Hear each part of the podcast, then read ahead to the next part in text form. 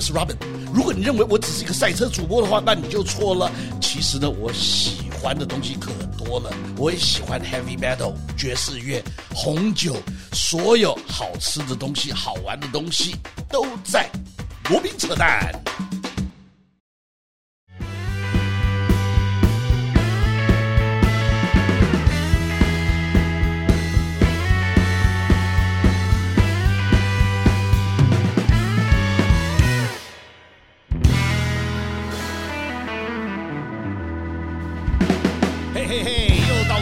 罗宾扯淡喽！哎，我今天的话呢，我迎来了一位贵宾呐。我相信呢，只要玩重车的朋友，假使没听过他的话呢，那真的生不嘎卡奇呀哈！那就是的，加菲猫，加菲你好，罗宾哥好，这个各位朋友大家好，真的非常荣幸啊，因为呃，真的是。从小看罗宾哥长大的，然后也想要继承这个罗宾哥这个的专业，所以真的能跟偶像一起同台，是我今天最开心的事情。OK，那我们知道啊，首先的话，你要不要跟我们聊一聊你怎么开始玩重车的？好，没问题。我觉得这个真的是一件很酷的事情，因为呃，很多人看到我们后期啊，现在在舞台上面，或者是做了很多跟摩托车相关实验，大家。第一印象就会觉得我们是含着金汤匙长大才有办法做这些事情，那其实不是，我其实就是呃小时候就喜欢看摩托车比赛。我记得我小时候躺在沙发上听你转播，那时候应该还是 GP 五百。那我我印象最深刻就是我第我自己偷偷父母亲的钱，然后跑去玩具店买了一台这个。百事可乐配色的 GP 五百的哦，OK，那时候好像 Kevin Swans 也有过，有曾经有过 Pepsi 的那个。我觉得那应该是 Kevin Swans，可是那时候我国小真的不懂，然后 可是我很珍爱那一台模型，然后到了呃大学的时候，我开始有一部电影启蒙我，当然。这个 GP 五百一定要看，然后还有就是澳门大赛。那澳门大赛的电影当然就烈火战车。对对对，我还记得我当时这个我骑野狼，因为小时候就喜欢打档嘛。对啊，喜欢骑打档。野狼一二五，这是经典的现在。对，然后骑着野狼一二五到学校，就觉得自己很有 GP 的感觉，因为在打档。那我同学拿了一部烈火战车到宿舍，一看完，我隔天把野狼卖掉，换了一部跑车。对，然后就。整个玩车的历程都是很辛苦的。我觉得我会踏入这行业有一个重点，就是因为我是学设计的，我是在在读景观设计。那读景观设计的时候，我毕业其实志向就是当设计师啊。我待了两年的事务所，我受不了，我还是想玩摩托车。然后那个时候我也没有钱，那因为赚钱的第一份薪水就去买一台摩托车。然后可是最后从有牌转换到无牌年代，摩托车变很贵了。对对。已经不是你买得起的。对，因为在七零年代啊，一九七大概七三七四以后啊，就完全不准进。那那时候呢，我还记得我们家两台正牌的，一台 CB 三百五跟一台 CB 三百六。那那个呃，其其实野狼一二五那个就是是属于它的 CB 对系列系列。系列 OK，那那时候呢，之后呢就变成怎么样？你有车没牌？那时候我记得呢，早期都是用什么？废铁进口凯泰进来的啦，要不然就是有的是什么什么报关报什么体育用品啊那些的，是，但是基本上都一被抓到，对对不起，车就当场没入，没收、销毁、压掉。对对对对对，所以你你你有历经过那个年代？对，我经历过那年，我买了 NSR 二五零，然后可是，在开始工作之后，那个休闲变得很不真实，因为你每天被五斗米折腰，你每天上下班朝九晚五。那我很辛苦存钱，那时候要想买正牌车，然后存了快三十几万。然后当我真的要去买的时候，我突然有一个感觉是，这笔钱花掉好可惜。结果我就拿来开公司。那我拿来开摩托车公司，所以我用这笔钱再去贷款，然后我就有很多摩托车，然后就开始进入这个行业。可是这个行业真的很不真实，因为你没有背景，也没有任何的呃财力，所以你要支撑一间摩托车店是非常辛苦的。那当时呢，我就发现到台湾其实摩托车的产业教学这方面很欠缺，包含我自己，我觉得我也不太会骑车，然后又有很多朋友他。那个时候当小屁孩在路上磨膝盖，那边呸啊，对，而且有人死掉。那所以对于那个时候，我就有一股想法，我想要到国外学骑车，因为其实以前看到你们的报道，林伯亨啊、Hans 哥，他们其实都有到国外去学赛车这个经历。那包括你也跟国外很多像雷诺学校什么都有一些访问。那其实让我很向往，说我如果想要成为摩托车的专业人士，一定要走这条路，还是要走正规的训练。对，然后所以我那时候，呃，我记得我有一个，我那时候车友大家都很照顾我，然后有几个很有财力的车友，他们就说你去美国，然后呃，我上飞机前他们就拿十万块钱给我。哦，那很够意思。对，就说这个就赞助我去，希望我可以学成归国这样子。对，然后呃去了之后真的大开眼界，然后也发现自己以前的错做的东西是错的，然后回来就想要很很急的分享。可是我觉得我犯了一个很大的错误，就是我太快觉得这国外东西很棒，很想跟大家分享。你你你你觉得？其实我跟你讲哈，很多人很有理想、很有抱负的人，回到台湾之后，在短短的一两年之内，整个的这种理想抱负都被磨失掉了。因为讲真的好不好？我们其实现在的台湾最大的一个问题就在哪里？啊？我们眼里面永远只看到台湾，我们觉得台湾的市场很大，可是台湾市场不小。你说两千三百万的人，他的消费能力有没有？有。问题就是怎么样呢？台湾的市场非常分散。所以当初你回来的时候，跟其实跟我很早很早以前，我一九八零年代学学成归国，我想做的一些事情，我都在想说，不可能吧？台湾那么西化，对不对？然后那那时候哈日啊，或者哈美或者什么的，应该这个市场已经 ready 了，很快能接受新东西。对，以为是这样子，对，但是错了，因为怎么样？我们很多东西可能太尖端了。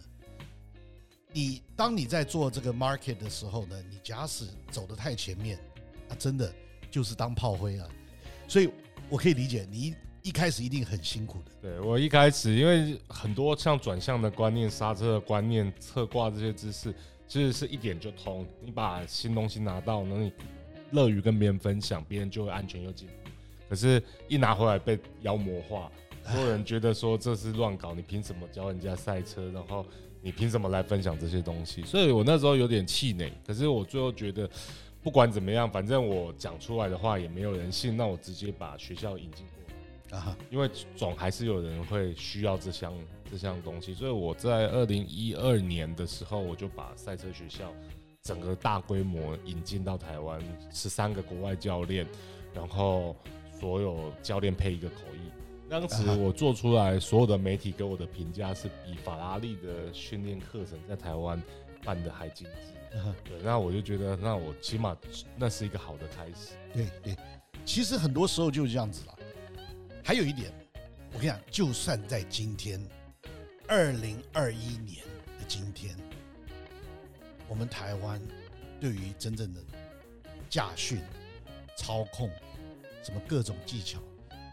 大家还在停留一个观念，哦，我只只要油门刹车会，然后方向盘会打，或者我含兜路会抓，我就是会开车会骑车，错了。很多的观念我们常常看到，特别以以两轮的来说好了，在大家觉得哎很不可思议，怎么会撞成那样子，造成伤亡啊那些，可实际上很多时候就是因为。他们根本没有观念，他不知道这样会死的很难看。最重要就是这样子。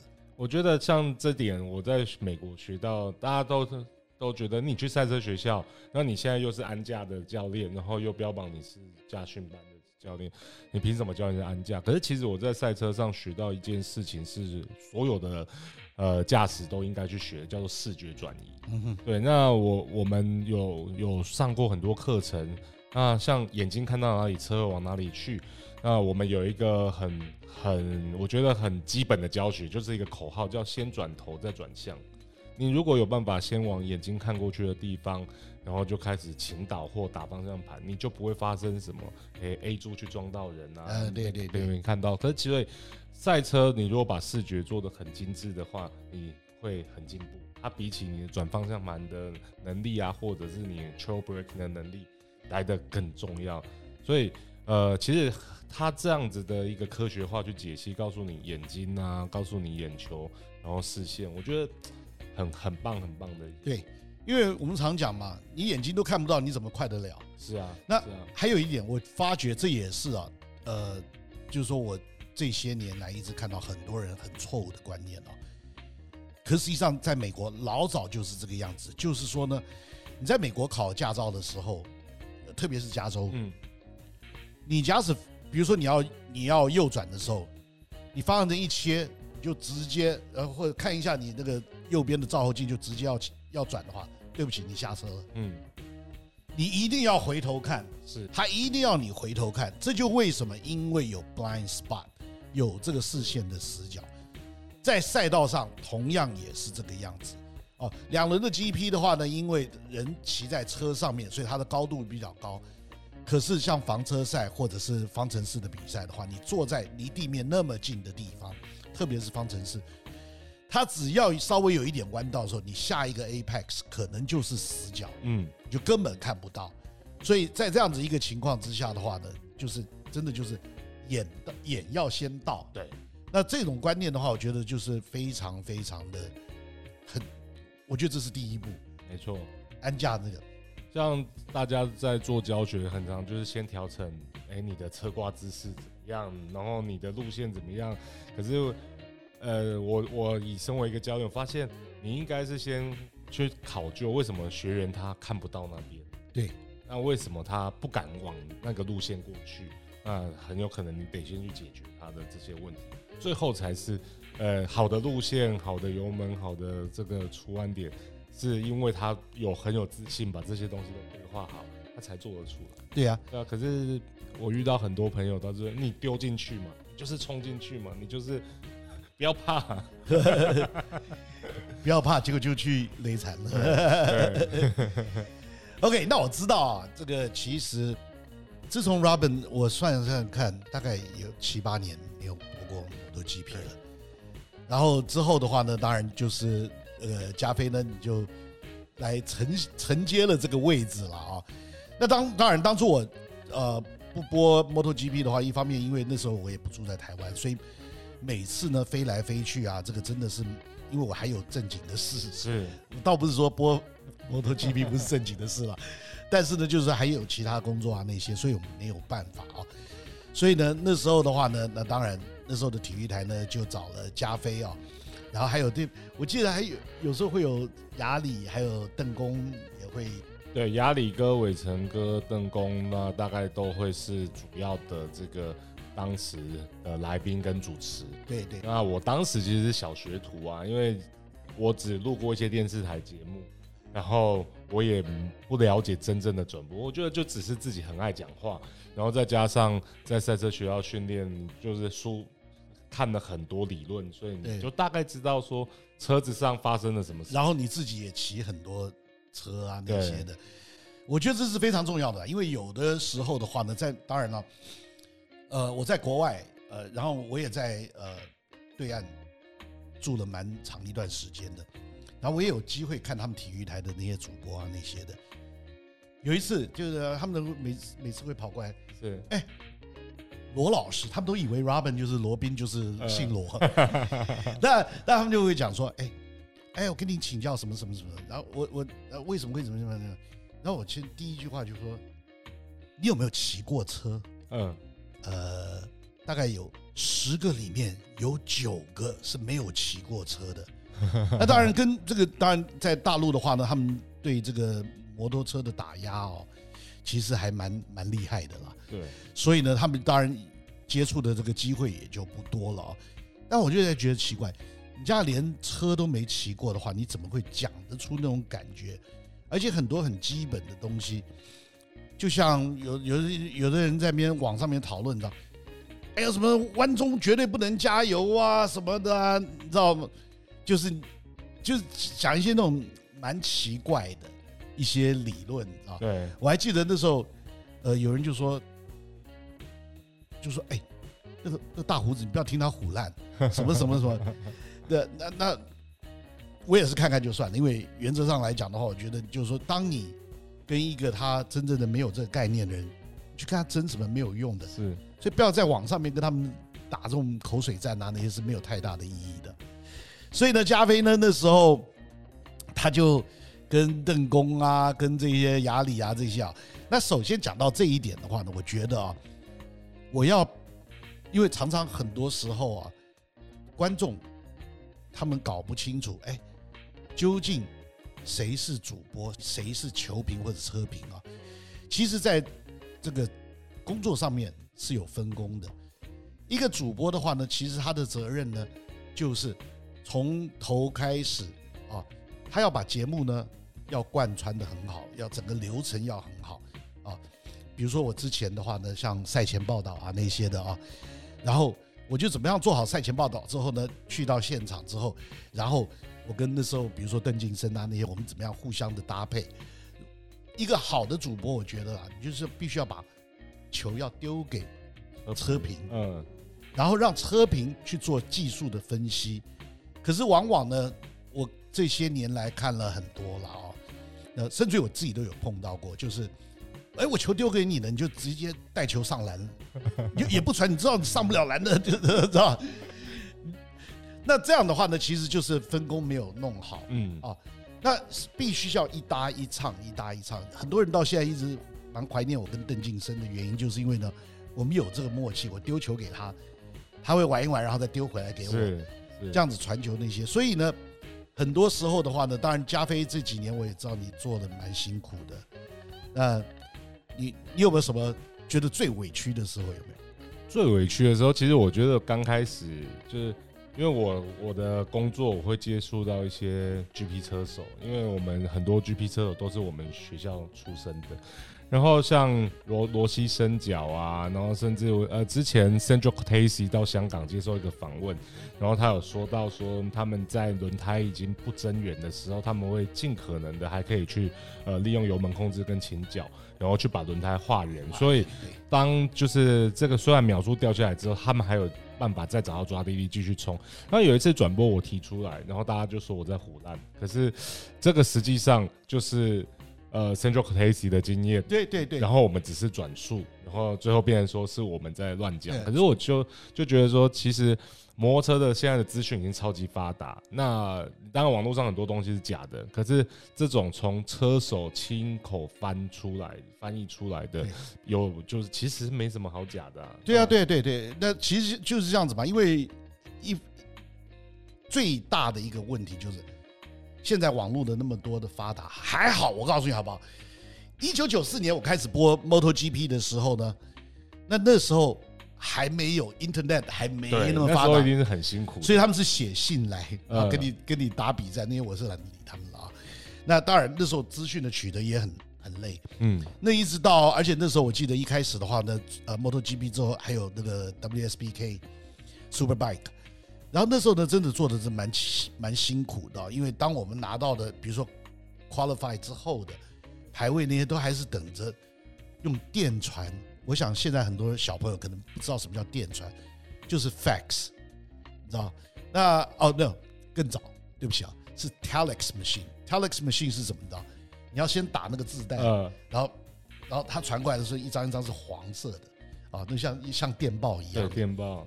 OK，然后从那边来来看，而且那资料都很有限啊。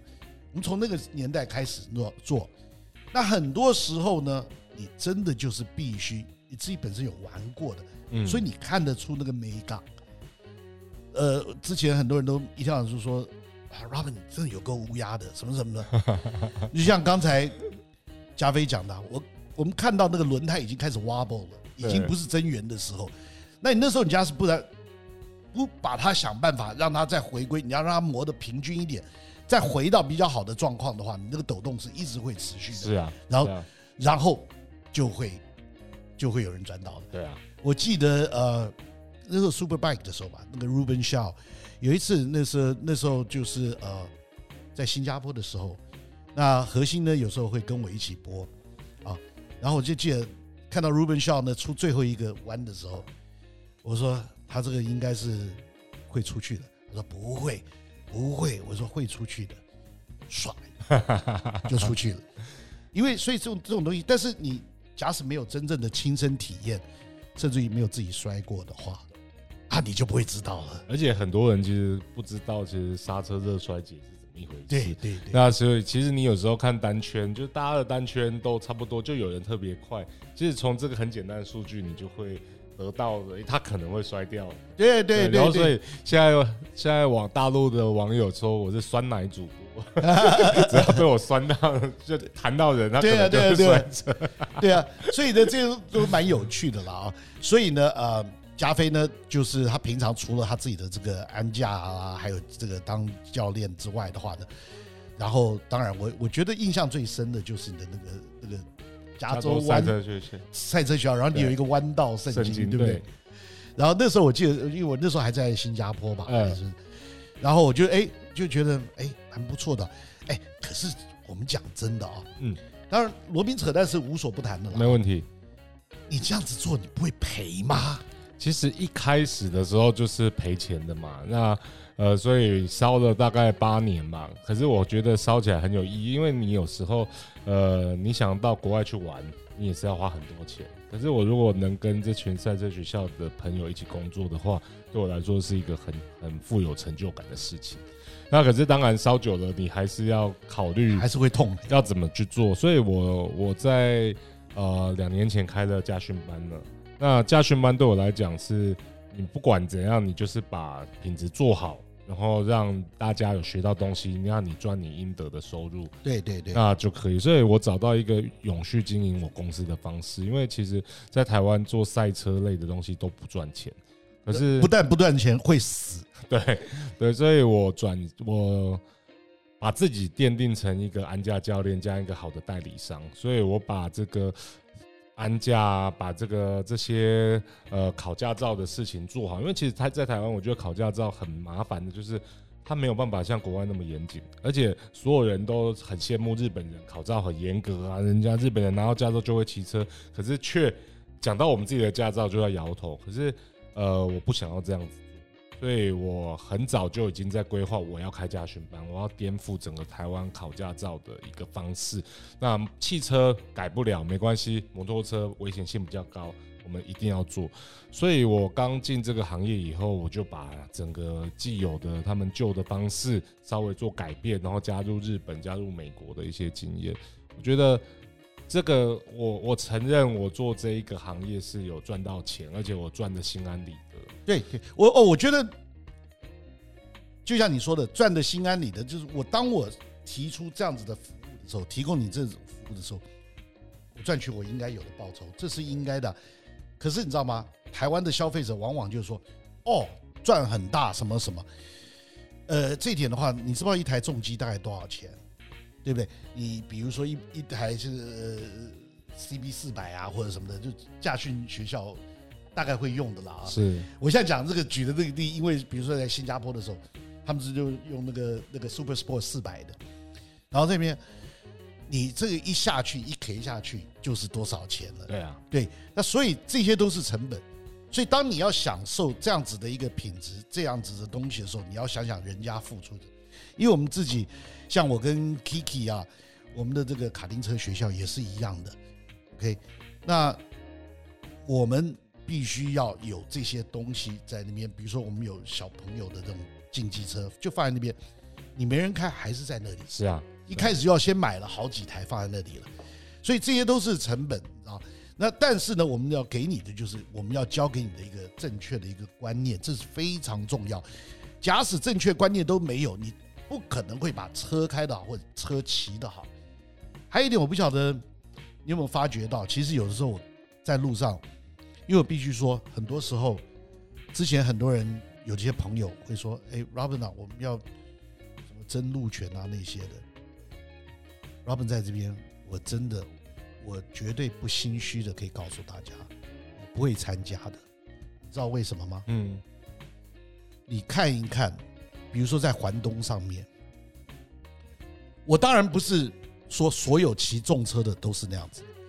但是台湾很不幸的就是有很多骑重车的人，当你要争权益的时候，你说哦，我也缴税金，我也什么，我所以我要上高架可以啊，这个没有问题。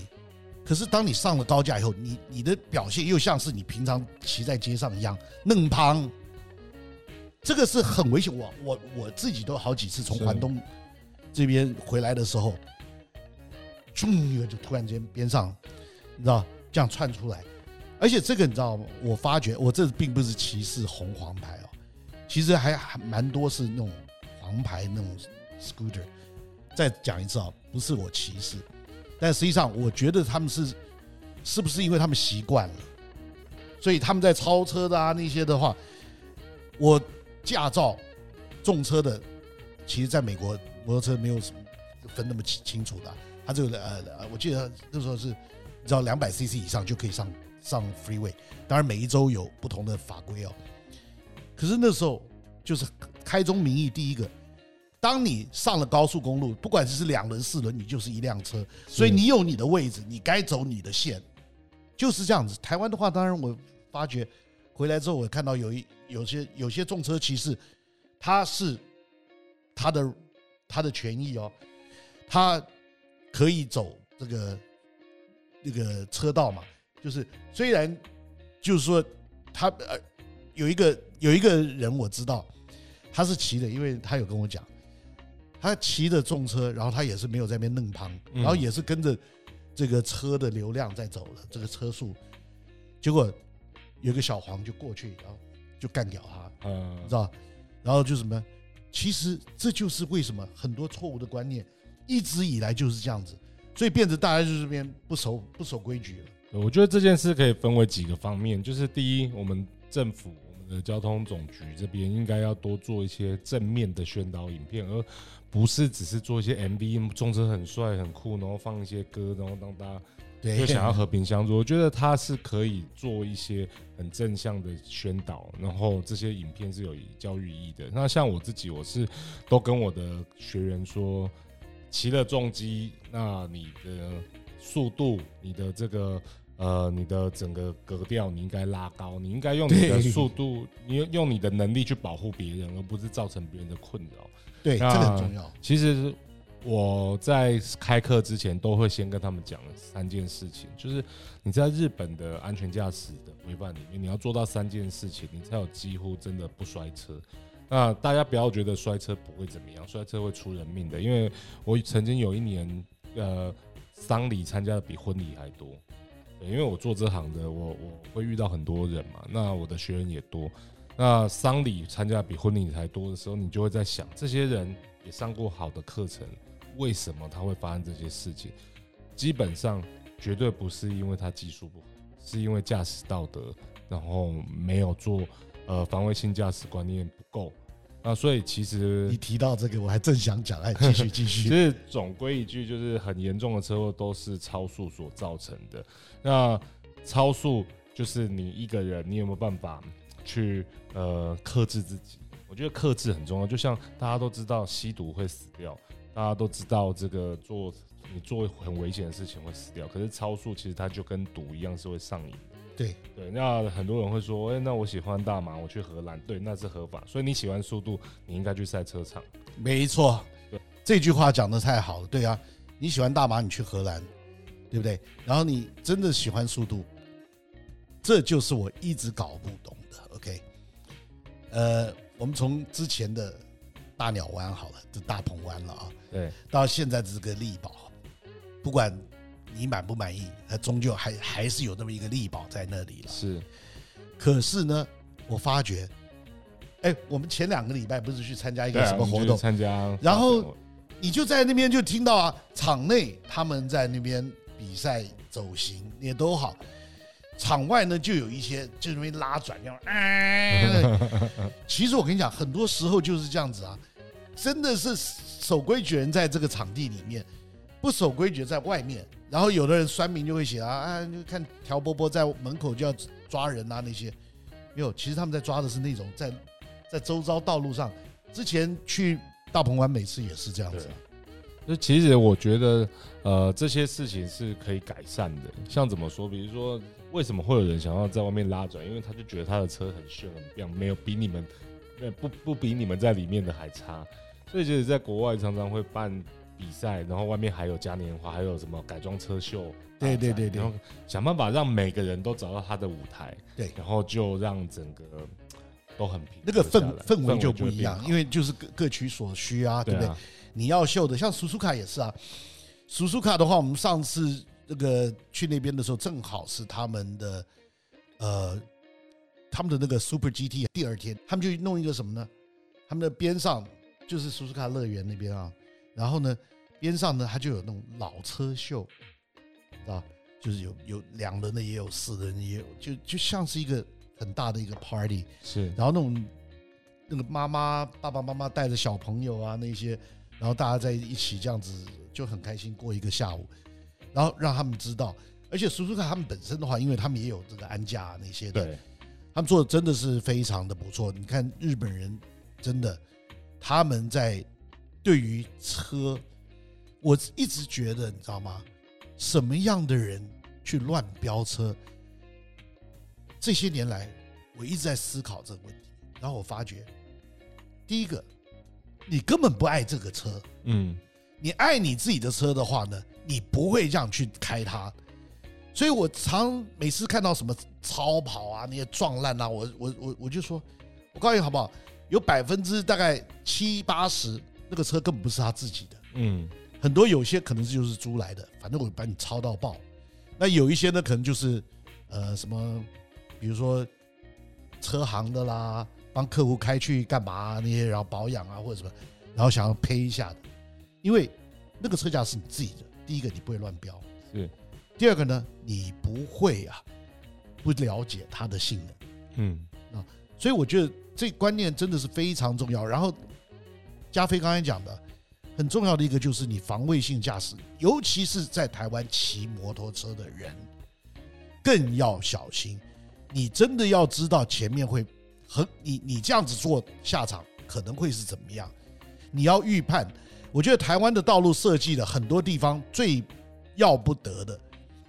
啊，就是它的这那个像像在你家出了这个双北地区的话，很多地方他会画，就是虽然他没有用分割岛弄起来，但是很明显就是快慢车是是在一起，对不对？它是还是有分分隔出来。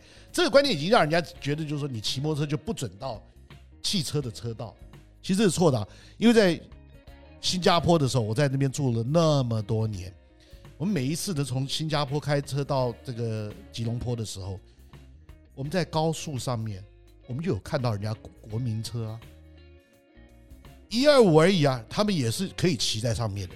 你知道为什么吗？因为人家守规矩，是他不会跑到你的车道上面来，你知道，他就会走他该走的线。其实本来就这样，危险会产生的原因就是因为你去走了你不该走的路线，所以这一点观念很重要。我觉得。除非我们彼此都能够互相尊重，大家各自的路权，否则的话，谈什么路权？这是很重要的。没错。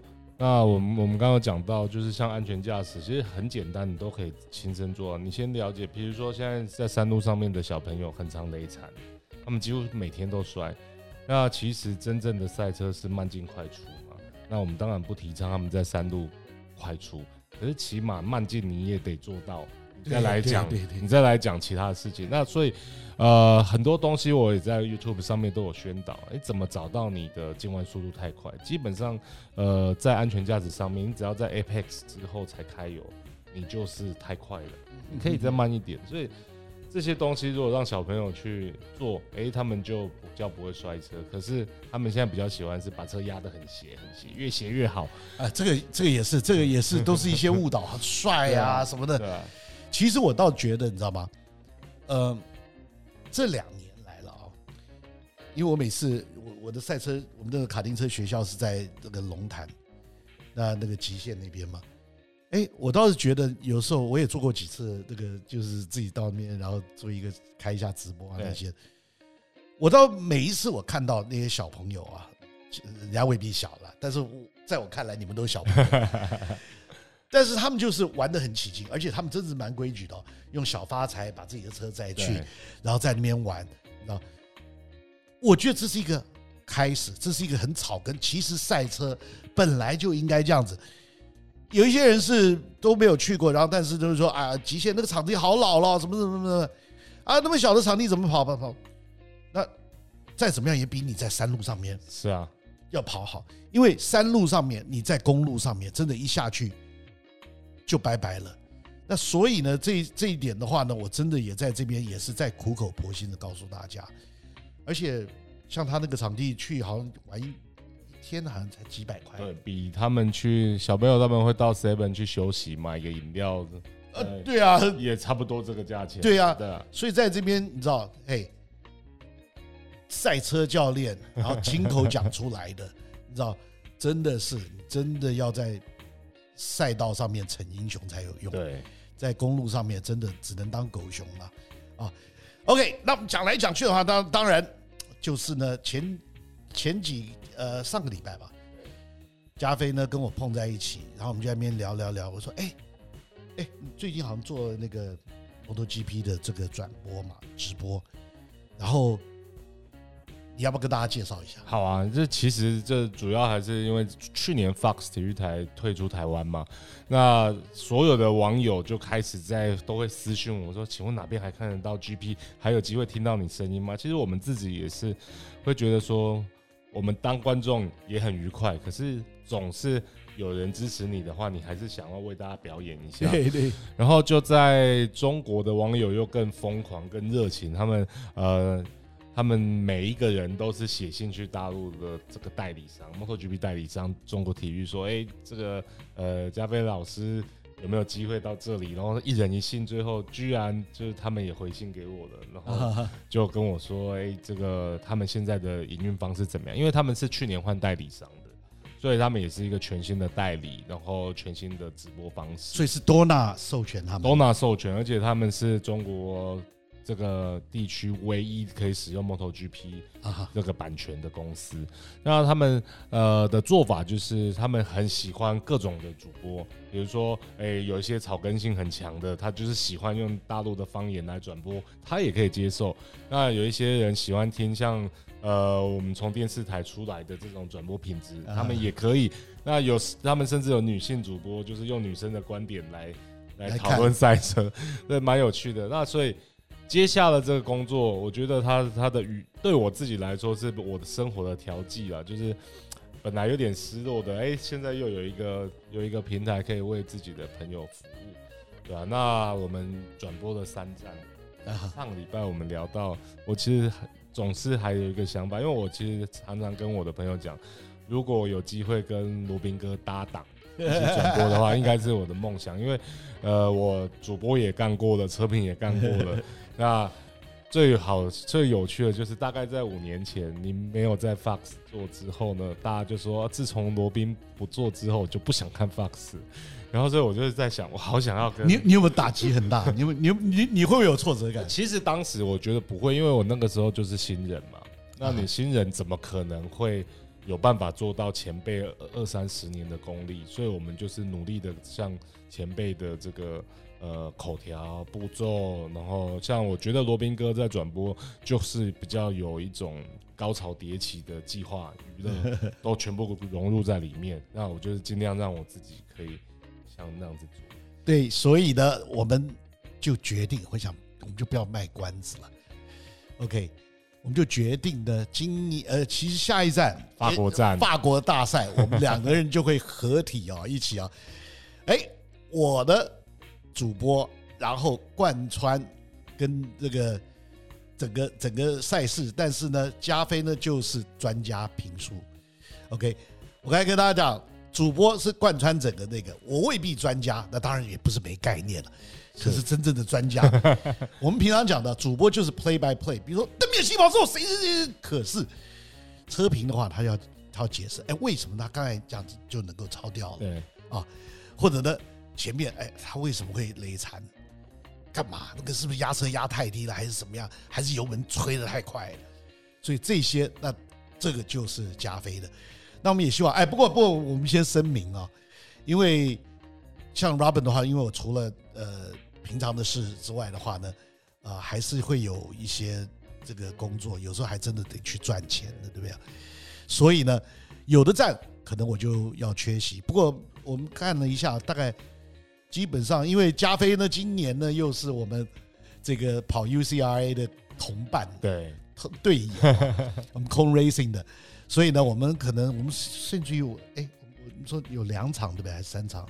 呃，对，我们大概我们有两场比赛是跟那个华蒙拉华蒙拉力是会对到，所以我们会不转这个排位赛，然后正赛是比赛结束后我们再转播这样子。对，因为其实之前蛮好玩的，因为我那时候我跟 Kiki 我们不是说做 F1 的声音直播，那所以呢，呃，很多人就说，哎，那敲碗钟，你说敲碗钟是吗？就是。他们要 MotoGP，没错。有人问：“啊，那 MotoGP 嘞？”那我相信呢，现在啊，大家看到了啊，MotoGP 啊，现在就是呢，哎，我跟加菲呢，我们会一起联袂出出击啊。对。然后，不过有一点，我们也必须要声明的，讲真的，我们自己的市场没有办法支持我们，所以我们必须要跟我们这个其他的人一起共享这个资源。那当然。我希望呢，大家在看比赛的时候的话呢，你不要去考虑到什么政治啊那些的啊，哎，就是中国体育，那是东西是人家的，他们愿意跟我们分享啊，然后我们一起来欣赏这个赛事。你家是带着有那种政治眼光的那种角度来看的话呢，那我想可以不用看这个比赛。所以这也是呢，我我敢在这边跟大家讲啊，我觉得我们台湾呢。不要什么事情都把它弄得那么政治化，对不对？那比赛看比赛就是看比赛嘛，没错。对，所以这一点是我觉得是蛮重要的啦。啊，那所以呢，我们这个马上啊，就在过几天了。对，法国站，然后我会我会在排位赛的时候为大家讲解，然后到了正赛之后就可以来这个完成我小小的心愿。Moto Two，对，Moto Two，Moto GP，对。那因为这个，其实这个我跟加菲呢，我们都是义工的，就是真的是做波波吉啊，所以完完全全只是我们的一颗心，我们两个人两颗心，就希望能够继续的，至少让 MotoGP 不要从台湾消失。我觉得是这样子啊，主流媒体不争气，对不对？那当然怎么办呢？还好现在有新媒体，我们就可以这个呃做这个过去不可能的事情。没错，对不对？OK，要不跟大家讲一下这个比赛的时间是几点？好，那我现在跟大家说明一下，因为在欧洲的比赛通常都是在下午开始，然后呃有的时候如果跟 F1 有冲到的话，就会变成 MotoGP 先才 Moto Two。那这礼拜刚好没有。呃，礼拜六的排位赛时间会在 Q1 的时候是八点十分，然后 Moto Two 是在后面。那如果是正赛的话呢，这个礼拜的比赛它将会是在 Moto Two 会在六点二十，然后 MotoGP 正赛在八点。哎，所以的话呢，那些你敲碗的啊，在那边敲敲敲，哦，给你敲到了，对不对啊？所以呢，不要忘了，在这个礼拜的法国大赛，我们一起见了。OK，好，今天呢，真的谢谢加菲啊，你这样子哇，开蛮远的呢。哦，还好一个小时，可是我觉得我本来就很喜欢开车来宜兰，所以呢，我们的因为 Robin 现在住乡下了，你知道吧？大整开，所以呢，我也很高兴啊，我的新队友也是我的新 partner。OK，谢谢你。来，谢谢谢谢罗宾哥，谢谢各位观众，要记得收看哦，谢谢，拜拜，拜。